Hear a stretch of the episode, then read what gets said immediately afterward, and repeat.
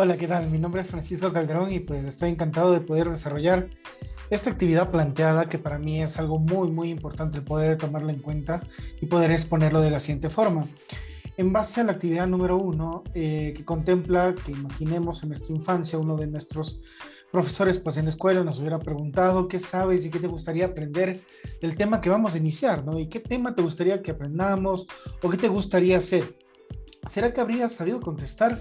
Piensa en tu propia experiencia en la escuela y explica cómo imaginas una experiencia de aprendizaje personalizada con una educación centrada en el estudiante. Pues muy bien, dentro de lo que yo he podido eh, tener la oportunidad de tener este tipo de experiencias increíbles dentro de un ambiente académico, educativo, me he podido dar cuenta de que hay diversos factores que, que de alguna manera eh, pueden complementarse y que contribuyen al plano de esta, esta educación que hoy por hoy se la denomina educación 4.0. ¿Por qué se la, lo, o se la denomina educación 4.0? Tiene que ver con un concepto evidentemente con la industria. Pero para ser más concreto, es que eh, igualmente como va formando parte de la industria en la actualidad desde un ambiente tecnológico, asimismo es la educación la educación cada vez va evolucionando hasta poder converger justamente en el trabajo colaborativo, tanto personal como tecnológico. Entonces, dentro de ello, para mí es importante el poder entender a cada una de las personas y que cada una de las personas o mis estudiantes se sienta en la capacidad de poderlo exponer, generando así una competencia dentro de un ámbito tanto de aprendizaje y también de sus saberes.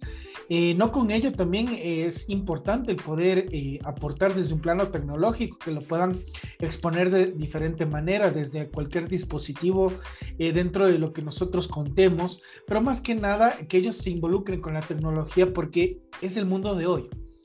Asimismo, esta educación nos permite eh, centrarnos en cada uno de nuestros estudiantes y también saber cuáles son esas pequeñas complicaciones que cada uno tiene y que nosotros como líderes podemos ayudarles a poder solventar ese tipo de inquietudes, dudas o quizás confusiones, porque la mayoría de ellas son solamente confusiones y que realmente necesitan un ejercicio práctico para que ellos lo puedan aplicar.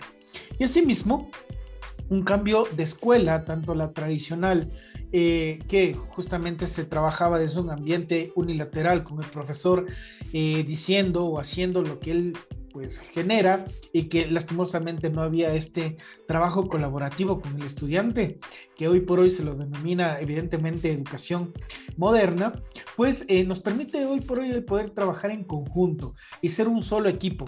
Sí, entonces afortunadamente hoy por hoy hay este tipo de proyectos que son esplendorosos y que de alguna manera nos pueden ayudar un montón a poder encontrar este tipo de educación que queremos eh, aplicarla, ¿no? Y que nos va a llevar muy lejos.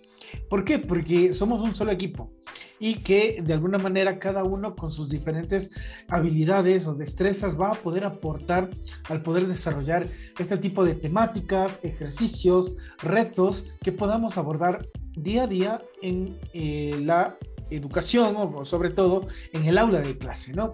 Entonces, para mí es importante el poder denotar justamente en estos tres aspectos el que podemos trabajar en conjunto, el que poder ser, podemos ser modernos y sobre todo el poder encontrar qué tipo de inconvenientes tiene cada estudiante frente a la actividad que se está desarrollando para poderlo ayudar a pulir. Eso es todo, mi nombre es Francisco Calderón y pues estoy a las órdenes.